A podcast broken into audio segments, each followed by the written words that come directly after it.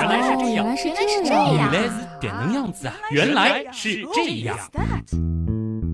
欢迎来到喜马拉雅独家播出的《原来是这样》，各位好，我是旭东。大家好，我是子玲。注意了一下最近一段时间节目的评论区啊，有一些朋友呢还是比较喜欢最近的这种形式的，因为比较轻松，对吧？嗯但是呢，有一些学识比较渊博的刀友好像就开始吐槽了，哎呀，最近的哦节目是不是不够硬核呀？当然，今天的节目呢，其实就要给大家来上上硬菜了啊。其实就在上周，航天界还有一件大事件啊。当然，由于现在空间站已经是进入到了常态化运行的阶段，好像大家的关注热情已经没有以前那么高了，是吧？就是因为当这件事情发生的比较多的时候，对吧？嗯大家可能就不像一开始的时候，哎呀，关注度这么的高，这么的哎激情澎湃啊，每次看。是是是，但是其实如果关注的话，还是会觉得每次都是激动人心的。嗯，是。当然，这其实本身也是一个好事儿，就说明我们现在其实，在载人航天这一块儿啊，尤其是在空间站航天员的轮替方面啊，已经是非常的纯熟了，大家也很放心，对吧？那今天呢，接下来想要和大家来讨论的这个话题就是，如今我们似乎已经非常司空见惯火箭上天这件事情了，对吧？是，甚至我们在以前的节目当中，好像也简单的聊过如何设计一枚火箭，但是大家有没有认真的思考过火箭这样的庞然大物，它到底是如何上天的呢？好的，硬核话题终于出现啦！啊、这算是硬菜啊，难得我和紫菱一起给大家烧的硬菜啊。那说到火箭的原理啊，我不知道紫菱会想到什么，或者我换个问法，就是你觉得火箭和我们身边什么样的东西最为类似呢？我第一个想到的哈，就是嗯以前过年的时候会放的一种叫高升的一种炮仗。呃，好像上海这边叫高升，也有的地方啊叫窜天猴，我不知道是不是类似的东西。对，一点火它就咻就升上去，梆一下那种，是吧？是的，是的，是的，本质上这两者的确很像，而且我注意到一个细节，你用的是以前过年的时候，对吧？嗯，因为上海现在在外环以内是不允许放的啊。对对对。那么熟悉航天史的朋友应该听过一个很著名的故事，就是我国明朝时期有一个叫万户的人的传说吧。他一生就是酷爱钻研嘛，那主要是修仙，那么他就很喜欢钻研炼丹，那同时呢，其实也钻研各种火药技术，梦想着能够有朝一日飞天升仙的他呢，其实最后就是建造了一对非常大的平行而且是水平的风筝，然后呢，把一个大椅子固定在中间，他就坐在这个椅子上，并且让四十七个仆人同时点燃了他座位下的四十七支火箭。结果，哎呀，听起来就是好像很壮观的样子，但是嗯结果啊，可想而知啊。是的，是的，是的，呃，不过呢，虽然万户的结局是比较悲壮的啊，但是作为传说当中的第一个想到利用火箭啊这样子的工具来飞天的人，那其实后来的人们呢，也是对他充满了尊敬之情啊。嗯，像是 NASA 为了纪念他呢，就曾经将月球上的一座环形山以他的名字来命名，所以在月球上现在有一座万户环形山。我们再说回来啊，除了刚才提到的窜天猴啊、高升这样的焰火炮仗类的东西，提起火箭升空，我不知道子菱，你再想想看，还有什么挺生活化的场景，也是一个东西能够咻一下飞上去的？哦，那个气球，大家有哎没有就是把一个气球吹满，对然后呢，就是突然把它放了那个嗯对，气的那个口子，它就咻咻咻会飞出去。是是是，其实啊，说到底，火箭升空它最本质的原理也就是这么生活化的，它来自于牛顿三大定律。具体来说，利用的是作用力和反作用力，依靠喷出高速的物质来给本体提供向前的作用力，从而获得加速度。哦，不过原理虽然简单，但要让火箭安全可控的升空，这个难度还是大的不是一点点啊。是，否则当年万户就成功飞天了，对吧？嗯。那围绕着反作用力这个机制，其实还有一个牛顿的万有引力，只要物体足够快，就能够环绕地球飞行了。而要快到什么程度呢？这个速度就是大名鼎鼎的第一宇宙速度。这个有印象，就是如果物体达不到这个速度，就算上天了，也没法克服地球引力，最后还是要落下来。对，当然了，这个第一宇宙速度其实是和它要环绕的这个天体本身的质量是直接挂钩的。所以呢，对于地球而言，这个速度呢是要达到每秒七点九千米。那再换算一下，就是每小时要达到两万八千四百四十千米。哦，这个比民航飞机要快了差不多三十倍吧？对，民航巡航的这个速度差不多是每小时九百多千米嘛，大家想想看啊。所以呢，其实这个也可以向小朋友来解释飞机为什么飞不进太空。是的，因为它太慢了。对，本质上就是太慢了啊。而作用力和反作用力原理呢，我们也可以用动能定理来描述啊。反作用力抛出的物质的动能，反过来呢，也是火箭会获得的动能。于是呢，就有一个伟大的科学家把这个动能的计算和万有引力结合起来，这就获得了人类点亮火箭工程科技树的第一步，那就是齐尔科夫斯基的火箭公式。哦，这个公式为什么这么重要呢？简单来说呢，这个公式的意义主要就是在工程数学上揭示了，在地球这样的重力加速度条件下，人类可以通过动能定理来达到第一宇宙速度。它就告诉了我们是有可能实现这一点的。而齐尔科夫斯基呢，他不仅仅是写下了这个公式，还写了一本著作叫《宇宙航行》。那么在这本书当中呢，甚至就包含了。多级火箭，这个我们在后面也会提到的非常重要的工程思路。当然，其实还包括了很多其他的设想，有一些呢也是非常具有前瞻性的。要知道，这个是在将近一百年前出版的著作。哦，这也太有前瞻性了。毕竟多级火箭也是现代航天的标配吧？是，可以说后人很多的技术的发展啊，都是循着他当时的设想来逐步实现的。再回到前面说到的第一宇宙速度啊，每秒七点九千米，想想看，大家就知道这其实是一个非常离谱的速度。很显然呢，以当时甚至是现在人类的技术条件，我们要一步到位，直接一口气加速到这个速度，其实是不太现实的。而火箭呢，恰恰就是利用了一系列巧妙的手段，来一步步实现这个速度。对了，其实，在轨道科学当中的齐尔科夫斯基火箭公式当中，像是第一宇宙速度这样的速度，我们是可以把它简化成 delta v 的。听到公式，我估计不少朋友和我一样啊，这个困劲儿就要上来了啊。放心啊，这里呢，我们不展开公式的讲解啊，我们先回到气球的例子，气球喷出的气体本身，别忘了它是有质量和速度的，对吧？这才能够给到气球推力。而在这个过程当中，气球呢，它其实是需要损失掉气球喷出去的质量作为动能的载体的。那最终的目的呢，则是让气球从零加速到一定的速度，或者说从某个速度加速或者减速到某个新的速度。而这个过程，或者叫这个过程的速度变化，就是我前面提到的这个 delta v。哦，但是在这个过程当中，气球或者说火箭本身的质量也是在损失的。对，这个是最关键的一点。因此呢，这个值和航天器本身的重量、燃料剩余的多少。是有关系的，而细心的朋友呢，应该也能够发现，它其实是一个动态平衡下来的值。那对于航天工程师来说啊，我们要计算变轨啊，我们要规划探测计划，这个 delta v 啊，我们通俗的来说，可以把它理解成就像是火箭的蓝条一样，非常非常的重要。嗯，听得有点迷糊哈，能再直接一点吗？呃，上面那一段呢，可能有一点点绕啊，没关系，我们先回过来讲一讲实际的操作啊。在地球的低轨道，也就是我们一般意义上的大气层的边缘，我们通常呢是可以把大气层的这种极其微弱的摩擦给忽略不计。呃，那么这个时候呢，第一宇宙速度就是每秒七点九千米。这个呢，其实就是我们要设计的火箭的 delta v，它需要至少从零加速到这个速度。而要实现这一点呢，我们又需要综合去考虑多方因素了。嗯，大概明白了。你是想说，物理上虽然很容易得出一个环绕天体的轨道速度，但作为工程问题，如何让探测器达到这个速度，其实非常非常非常的复杂。对，因为要考虑的细节很多啊，否则呢，其实今天的节目在五分钟前应该就可以说原来是这样了啊。接下来呢，我们其实就可以开始具体的设计火箭的这个路线了啊。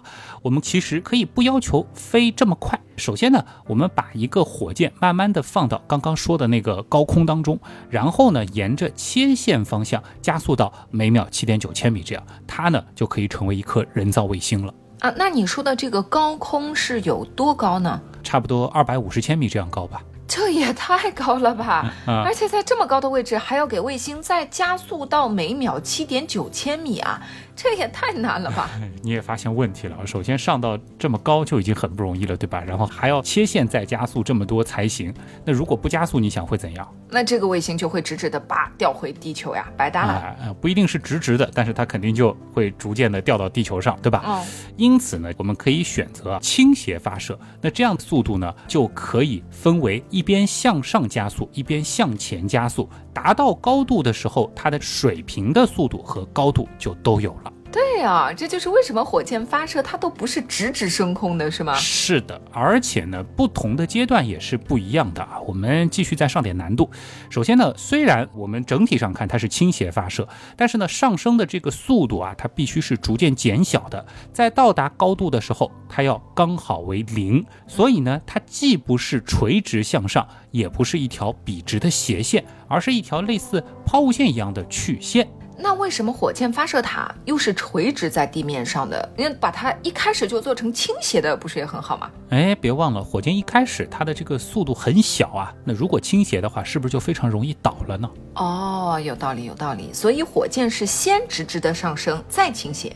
对，那么这个阶段呢，一般是在十五到三十千米这样的高度在做的。这里呢，其实就会涉及到一个概念，叫做重力转向。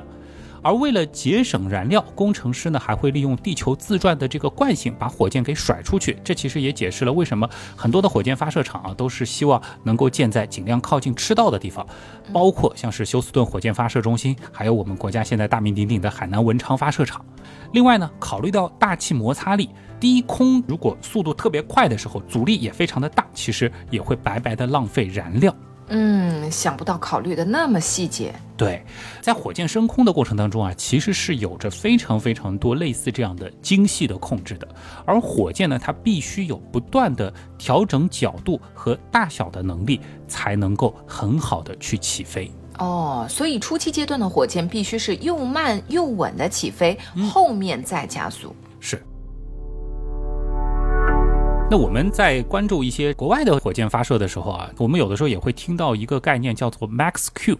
这个呢，其实就是指最大气动压，意思呢就是阻力是达到了设计最大的阶段。那如果说没有计算好，这个时候火箭承受的压力呢，很有可能火箭就会解体。所以 Max Q 是一个很关键的节点，很多的解体都会发生在这个阶段。那如何用材料科学来解决火箭在大小、速度、结构强度的平衡呢？这就变成了一个至关重要的因素了。嗯，没想到光是这一个部分就已经如此艰难了。对，但这里面呢，我有一个问题，就是你刚才好像没有解释，为什么现实中我看到的火箭并不是一路飞上天的，而是分了一级一级的？哎，这个问题呢，还是得搬出我们刚刚提到的乔尔科夫斯基啊。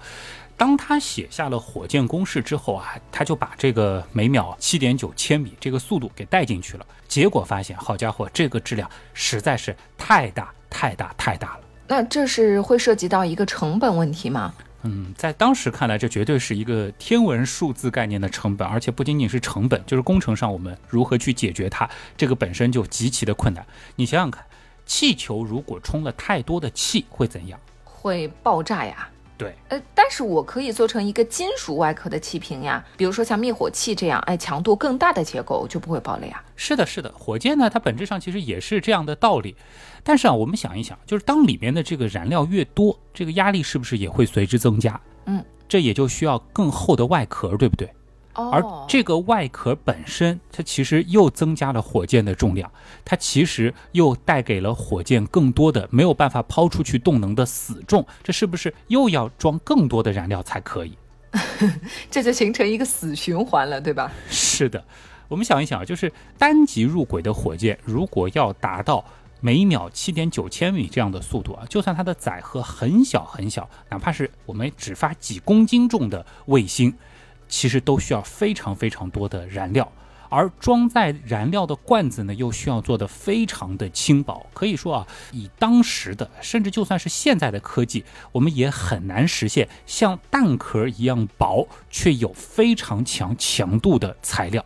所以我们能够选择的路线是什么？哦，用完一段就把罐子扔掉。对，这也就是为什么在齐奥尔科夫斯基的时候，他就会设想火箭它是需要进行分级处理的原因了。嗯，哎，不过前面举气球例子的时候，我会有点困惑。火箭嘛，它毕竟是喷火的，而不是直接放气的呀。好问题啊，因为我们今天一直在举气球啊、灭火器这样的例子啊。那接下来呢，我们其实也会具体来讨论讨论火箭的这个火它是怎么来的，它到底意味着什么啊？呃，我记得三百零二期消暑那些事儿里呢，其实也讲到过打气筒这个概念啊，就是一边打气，我们会发现打气瓶这个外面变热了，对吧？那刚才呢，其实我们也提到了灭火器气瓶这样的装置，它们在释放的时候呢，会吸热并且降低温度，那实际上就是内能的释放。那有了火箭公式，有了材料科学，那接下来呢，其实就要轮到化学登场了。这其实也是让火箭科技再迈向一步的关键因素。哦，你的意思是，如果说喷出来的质量的物质里能把内能一起算进去，我们可以提升火箭的效率喽？是，单喷气这个效率太差了。首先呢，我们回到气球升级来的这个气瓶啊，我们如何让它释放出来的这个东西是热的呢？哎，这个时候呢，其实我们就发现了有两条路线。首先呢，就是我们开头讲到的万户的故事，而它用来飞天的关键工具，不难猜到是什么吧？前面其实也点过了。嗯，就类似于窜天猴是吧？高升啊，它的原理是火药燃烧，朝着一个方向喷，它也能符合我们火箭的设计需求了。对，而且它只需要通过引信点燃就可以启动，烧完也能很方便的就抛弃掉。嗯，哎，这个确实很适合做火箭啊。是，所以万户的故事真的就可以理解成是一个火箭的模型，对吧？嗯，而且是载人航天啊。好，这个就是我们今天提到的第一种，正是在实际列装当中用到的。火箭，呃，真的就是有一个强化版，就基本上是这样的原理。而这类火箭的基本原理呢，就是用一种配比合理的火药或者是装药。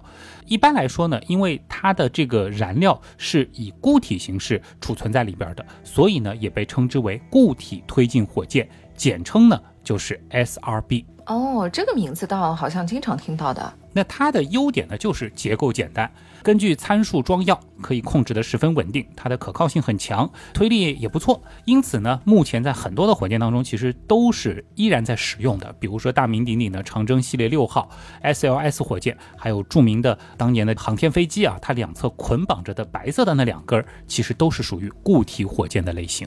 哦，原来如此，所以这种火箭发动机真的像很多网友说的，它就是一个大号的窜天猴喽。对，是本质上是非常非常像，但是呢，又有一点不太一样啊。就是如果大家以前玩过窜天猴这类的烟花，可能就会发现一个问题啊，就是一旦点火，这个东西是不是就只能一次性烧完？对呀，我们是没有办法控制节流阀的大小的。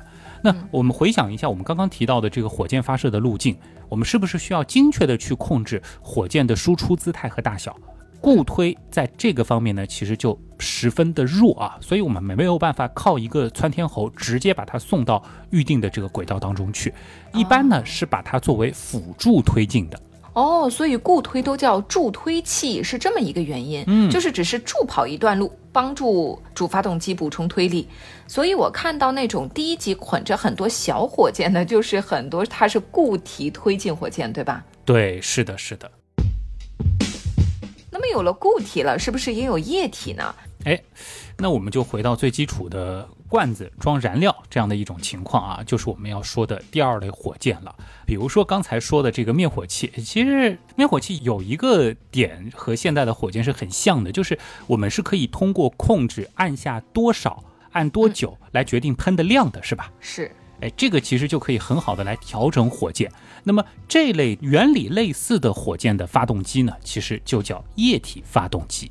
哦，明白了。那接下来就给我来讲讲液体发动机，好吧？嗯，接下来呢，其实才是火箭科学的重头戏啊。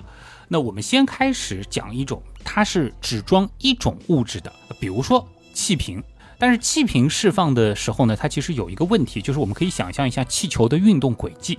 气球的它会乱飞的，噗噗噗噗乱飞。对那怎么办呢？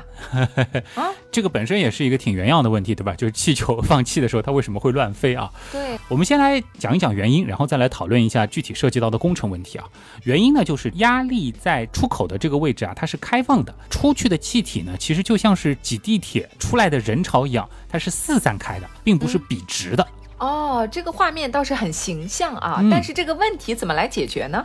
哎，那我们是不是可以在出口的地方做一个特定形状的罩子？或者说是我们在地铁做一个引导线，那这样人群是不是只能够按一个规定的方向出来了，对吧？哦，紫菱有没有注意过，有的时候航天发射它会给这个火箭发动机有个特写，它下面会有一个个钟量形状的罩子，叫中型罩。嗯，是的，我看到过。对，那么其实这个中型罩呢，就是用来约束火箭喷出气体的方向的啊。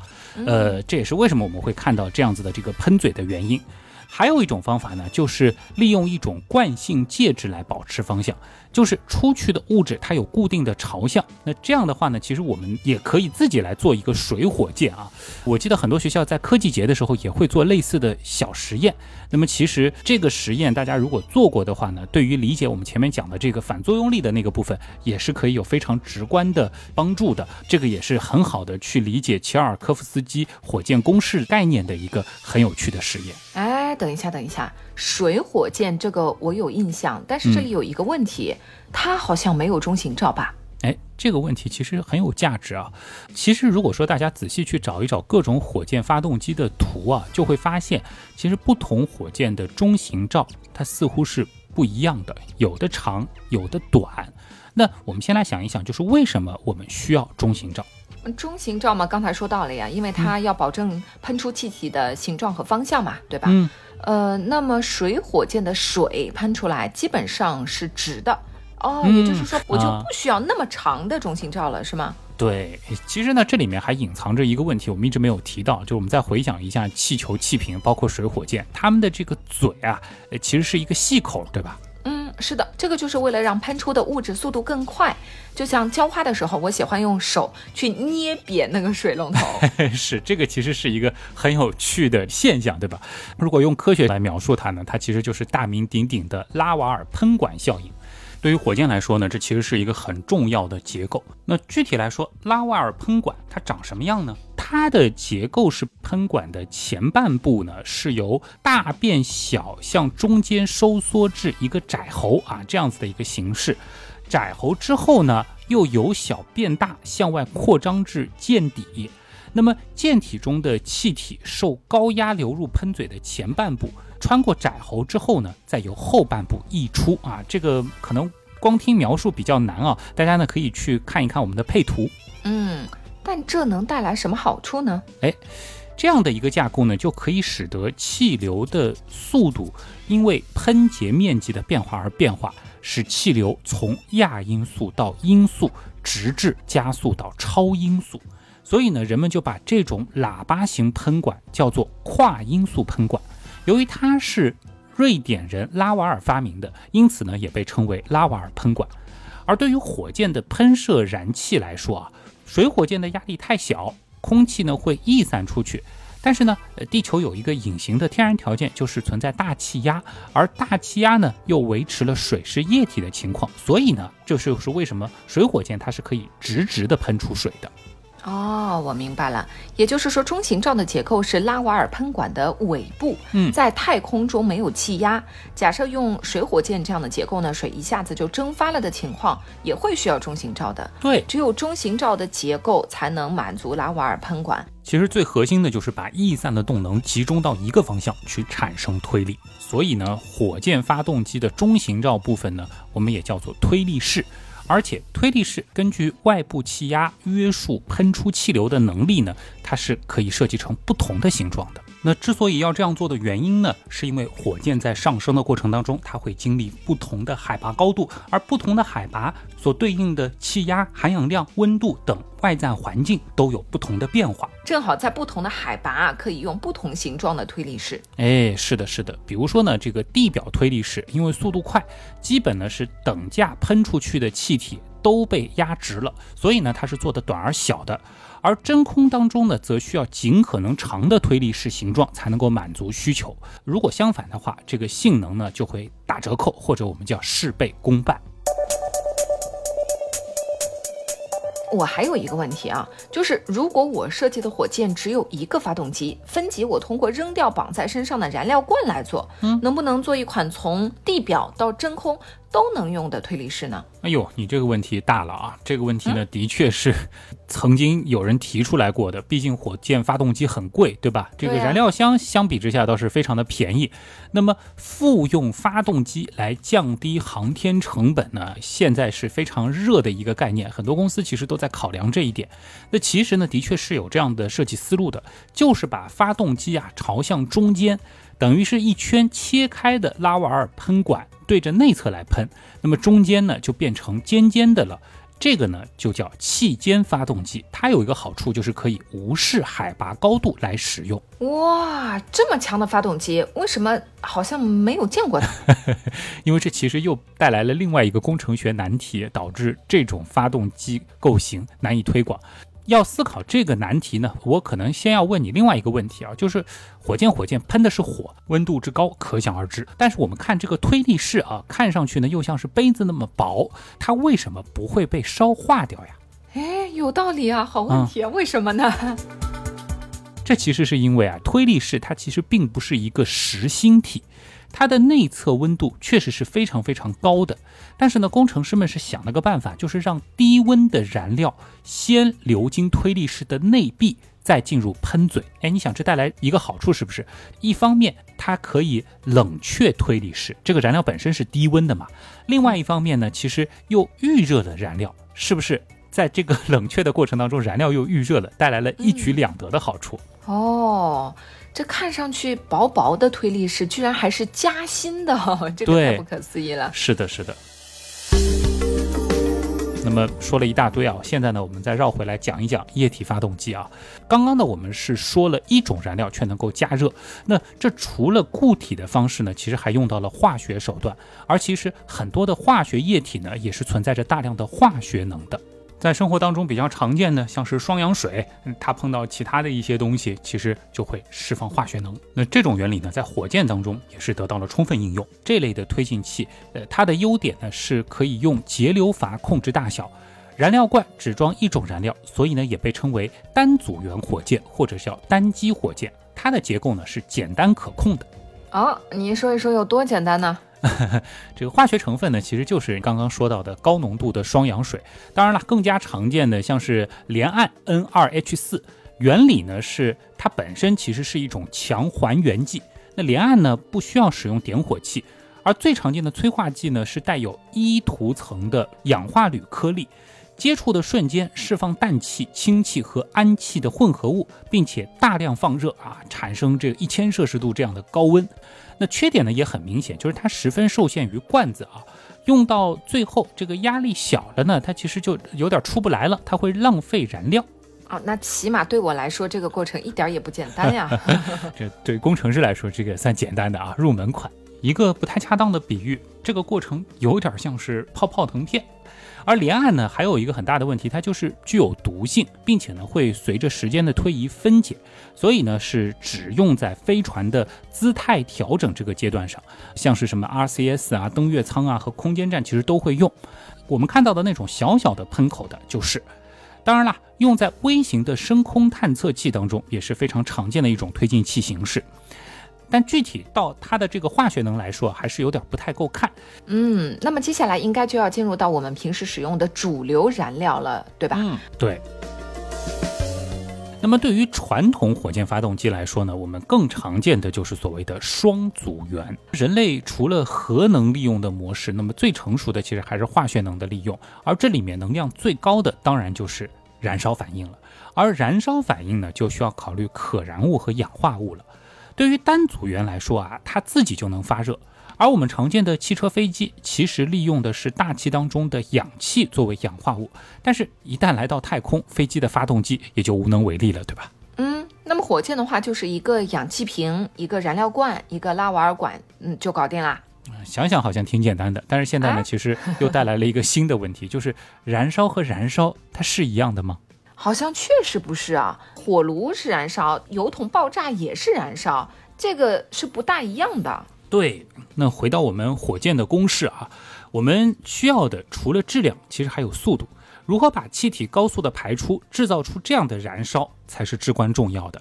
这其实就带来了另一个火箭发动机的关键部件，那就是所谓的燃烧室的设计。哎，确实。那么我们怎么才能让气体的燃烧足够快呢？是不是需要加速燃料和氧化剂的注入呢？嗯，这个思路很好啊。比如说我们的这个燃气灶，对吧？当我们开大节流阀，它的这个燃烧就会变强。对，而要让它更强呢，其实就需要让燃气以高压的形式喷出来了，是吧？哦，所以那种大炒炉用的是加压的燃气，对，而对于静止燃料的燃烧就需要加压的空气。嗯，所以铁匠铺那个鼓风器和山风啊，都是这个目的，对吧？对，是的啊。接下来其实就相对来说比较简单了啊，我们可以用一个装置先给氧化剂和燃料进行增压，然后呢再泵入燃烧室，这样燃烧的速度呢就会更快更强。这个时候呢，我们可以使用一个气压瓶挤压发动机里的燃料和氧化剂来做动力源，这种呢就是最简单的所谓挤压循环。另外呢，比如说刚刚说到的单组元发动机，最早的像是德国 V 二火箭和红石火箭呢，就是用高锰酸钾加过氧化氢的化学能来提供燃料泵能量的。嗯，懂了。那也就是说，只要我有一个强大的泵，就能加强燃烧的能力。对。那么，像火箭这么强大的发动机，要用这么多的燃料，这个泵也需要大量的能量呀。对那它的能量又从哪里来呢？哎那我们是不是可以用火箭本身的燃料来做能源呢？哎，其实你发现了一个很新的思路啊，的确可以这样做。为了解决我们火箭推力室像打火机一样弱弱的火苗这样的问题啊，那我们呢是使用了一部分燃料和氧化气来作为泵的能源。但是这么做呢，其实又带来了一个新问题，就是它会浪费燃料和氧化剂，对吧？那我们就可以通过先给燃料加压，这个时候液体的燃料先进入刚刚说到的推力式罩子，再带动一个涡轮，然后呢再进入燃烧室。这个涡轮杆啊是连着燃料和氧化剂，这样呢就能够利用燃料本身液态变气态的膨胀能力来作为能量了。嗯，对哦，液态变气态的压力也可以利用上的。对这个设计是不是就很精巧啊？而且充分利用了物理的性质、化学的性质，对吧？这个呢，其实就是一种新的火箭发动机形式，因为它利用的是液体气体的膨胀，所以呢叫做膨胀循环。在这种循环模式下，燃料燃烧前呢，通常被主燃烧室的余热加热。当液态燃料通过在燃烧室壁里的冷却通道时，相变成气态。气态燃料产生的气压差推动涡轮泵转动，从而呢又使得推进剂高速进入推力室燃烧，产生推力。嗯，那它又有什么优点呢？它的优点就是啊，整个发动机温度低，容错性好，安全性呢也非常的出色。但是这种发动机泵的能量它是来自于膨胀，所以呢它的推力还是比较有限的，因此呢是通常被用在火箭的上面级，比如说半人马座 ESA 的阿利亚纳五号上面级，还有我们长征五号的第二级，都是属于这种类型的火箭。那么，如果要进一步获得推力，是不是就我刚刚说的用燃料推动涡轮机了？嗯，但是需要解决燃料浪费的问题，这该怎么办呢？哎，这个思路呢其实是挺好的。那沿着这个思路展开的话呢，我们就得到了燃气发生器循环。这种模式下呢，其实很简单，就是燃料分成两波，一部分进入预燃室驱动涡轮，涡轮带动燃料泵和氧化剂泵。那么这种发动机呢，其实啊挺简单的，所以呢它的优点就是可靠、便宜，也具有可重复性的特点，使用稳定性也挺好。但是缺点呢，其实也很明显，就是预燃式的能量呢它损失了一部分。这个呢，像是在 SpaceX 的梅林发动机、长征系列的 YF 七三七五都是用了这个类型的发动机。嗯，总是有浪费的。哎，那有没有一种手段可以把预燃式的能量也压榨出来呢？哎，答案呢也是有的。刚刚呢，我们是提到了预燃式的这个概念，预燃式的能量能不能被一并利用起来，这其实呢就分成了新的一个类别，叫做分级燃烧循环。分级燃烧循环，顾名思义呢，就是燃料燃烧分两次，一次呢是预燃，一次呢是主燃。那么燃料和氧化剂有没有浪费呢？则分为开式循环和闭式循环。而我们要追求的呢，就是零浪费的闭式循环，也就是说，这个两次燃烧啊都不浪费。哦，这倒是非常理想的状态哈。但是越理想越难嘛，对吧？那么再从燃气发生器循环这种全开放的循环到全封闭循环当中呢，世界两大国的工程师是选择了不同的路线。我们先试想一下，如果我们让预燃室里的燃料更多，氧化剂更少，那这样预燃室里出来的废气就不完全是废气，而是可以被利用的加热过高压的二次燃料。把这个原本要扔掉的废气加到主燃室里，加氧化剂燃烧，这是不是就没有浪费了？这个其实就是所谓的复燃闭式循环发动机。妙啊，这样就没有废气了，对吧？出来的燃料呢，因为温度高，性能还更好了。对，对应的另外一条技术路线呢，其实就是把它反过来啊，就是让预燃室里的废气变成富氧的，然后再进入到主燃烧室里。这两种为什么不一样？感觉很像啊！哎，这其实呢是两种思路啊。主要呢就是在当年的太空竞赛时期，美国呢是选择了前者，苏联呢是选择了后者。有一种说法，就是因为当时苏联呢它是有着优质的煤油产地，所以呢它就选择了复燃的发动机。美国呢其实也尝试过，但是复燃发动机一旦没有设计好，或者需要停机重新点火的时候，未能燃烧完全且品质不够好的燃料，就会造成积碳，导致输油管的变化。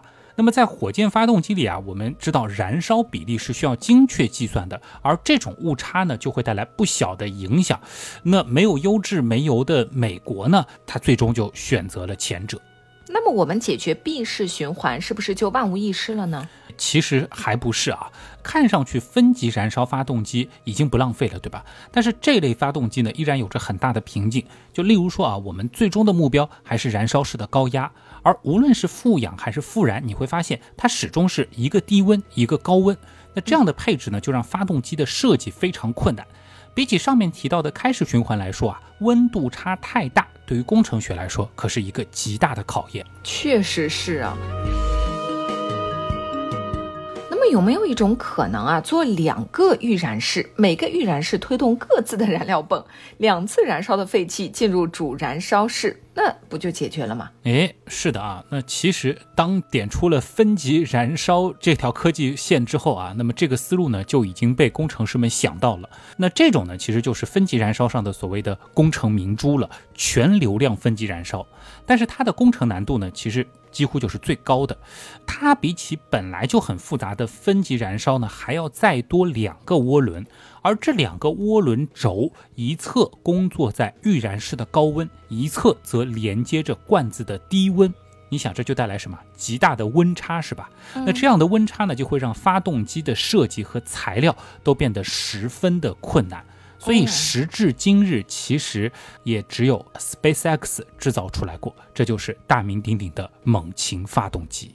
哦，这个名字最近一直听到的。对，那这样的发动机其实优缺点都很明显。它的缺点是什么呢？就是难加工、难制造，无论是材料还是工艺的难度，都让它有个无法回避的问题，就是贵，而且呢可靠性还不足。这其实从另外一个侧面也就解释了为什么 SpaceX 它非常执着于火箭回收啊，因为发动机本身太贵了，如果能重复利用呢，则可以弥补。这个缺点，其实我们也可以看到它的这个可靠性的问题啊。就比如说，在今年的非常出名的那个航天事件——星舰首飞上，对吧？它的解决方案呢是通过安装很多个来弥补，那一共呢是装了三十三台。而星舰在起飞的时候，我们其实就看到有三台点火失败关机，后来呢又陆续关闭了几台。不过呢，即使是这样，星舰最后还是成功的到达了所谓的 Max Q 这个阶段。哦，最大动压平衡。对，嗯，看来这次这个 SpaceX 真的是很厉害，而且下了血本了呀。对对，三十三台猛禽炸毁了，哦哟，太心疼了。嗯，但是能达到 Max Q，怪不得直播里的工程师哇都很兴奋啊，真的很佩服他们的能力。嗯对，有的时候这种前人没有探索过的路啊，能够达到某个阶段，其实就已经很让人兴奋了。而且这的确是需要烧钱的，对吧？这个也是为什么就是星舰首飞它虽然是失败了，但是却获得了全场欢呼的一个关键点了。那么火箭发动机我们就讲完了吗？嗯，按照火箭公式来说的话，我们一直都在精进火箭发动机的研发，压成本、压动力这些。对未来还有别的办法来制作火箭发动机吗？那其实就目前来看，我们主流的呢还是化学燃料的火箭。那我们的科学家和工程师们呢，其实也一直在考虑啊，能不能用像是核能这样的动力源来推动火箭。核能火箭，嗯，哇，这是什么科幻火箭吗？还是说核能烧开水？其实这并不是一个很科幻的概念啊，甚至早在上世纪六十年代，NASA 和 AEC 呢，其实也都曾经做出过实验性的核能火箭发动机。具体的原理呢，和我们平时讲的核电站的原理有点像，烧开水。当然呢，它们有相似之处，具体呢又不太一样。其实和我们前面提到的单组元发动机有点像，区别呢是在于，首先它的罐子装的是一种公制啊，可以是氢、氦、锂等等。那接下来呢？然后呢，它也有一个类似的燃烧室和推力室。公制罐子一样是先连通到推力室外壁，用膨胀循环的形式进入到燃烧室。而燃烧室内呢，是一个石墨混合铀二三五类似核反应堆的堆芯。这个堆芯的形状呢，类似于蜂窝煤，圆柱中间打孔的形式。那工质经过这些孔之后啊，就被加热加速，从尾部的拉瓦尔管喷出。哦，我明白了，这个就是利用核反应堆烧开水的方式来加热工制。是的，是的，这听上去简单粗暴，但其实这个设计也有很多巧妙的地方。比如说，外壳呢是做了可旋转的反射层，通过调整方向就可以做到反射中子回燃烧室，或者让它逃逸出去，从而达到类似反应堆中减速棒控制链式反应的效果。哎，这个设计很巧妙啊。嗯，那么其实如果说只是加热的话，用太阳能板获得的电量来加热可以吗？当然也是可以的。这个呢，其实就是所谓的等离子推进器，或者叫电推进了。用在非常小型的探测器升空飞行也是可以的。当然了，它依然呢还是依赖电池和工质的。除了这个之外啊，关于核动力，其实还有一个叫做猎户座的项目，有些朋友应该也听说过啊，脑洞非常的大，就是用核弹爆炸的冲击波来推动飞船，在飞船后面不断的去放核弹，然后产生巨型的冲击波，加上弹簧来连接飞船。哇，这个听起来有点吓人啊！啊，对，这个现在想来的话，肯定是不太允许在太空当中这样做的，对吧？还有呢，就是当年英国星际学会啊，也有过一个类似的构想，就是用磁约束一个核聚变堆芯，也就是我们现在所说的一个小太阳，然后呢，向它发射电子束，产生粒子来推动飞船前进。当然了，还有科学家和工程师沿着现在的很多可控核聚变的技术在做延伸，在做想象。例如说什么脉冲点火核聚变的发动机，或者说做一个开了口子的托卡马克磁约束核聚变装置。这其实呢，也是我们现在先畅想的，就是在可控核聚变实现之后啊，未来的可能的发动机的理论模型。哎，听完你这么一说，看来全流量发动机还只是一个开始啊！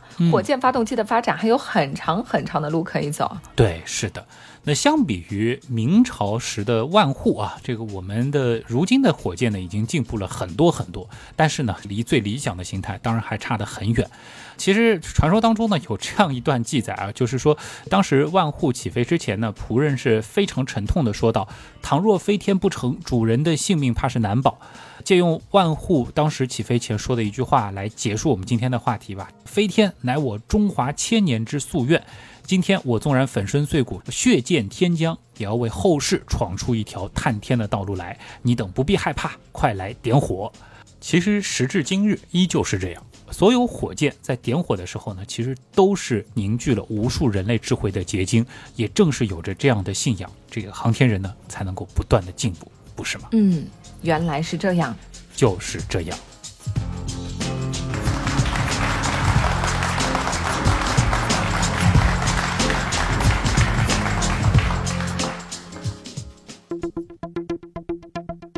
今天的节目够硬了吧？嗯，是的，我觉得非常的硬核了啊。对，呃，有一些细节呢，大家可能还是配着这个图来理解更清楚啊，因为涉及到了很多发动机的这个结构，而且这个本身就是一个难度相对来说比较高的话题啊。我觉得如果说大家没有办法吸收里边所有的这个知识也没有关系，其实我们只要知道，就是航天，因为它是非常多复杂的这个系统，其实我们在考虑很多问题的时候，为了解决这个问题，它又会带来很多新的问题，对吧？然后你就需要不断的去。调和、平衡各种各样的问题，这个也就是我们一直在强调的所谓的工程思维啊。我觉得今天的节目好像不像是你写的，是吗？的确不是我写的啊。但这位作者其实大家可能还有印象，子林还记得当年有一期节目，今天节目当中其实也一带而过的消暑那些事儿吗？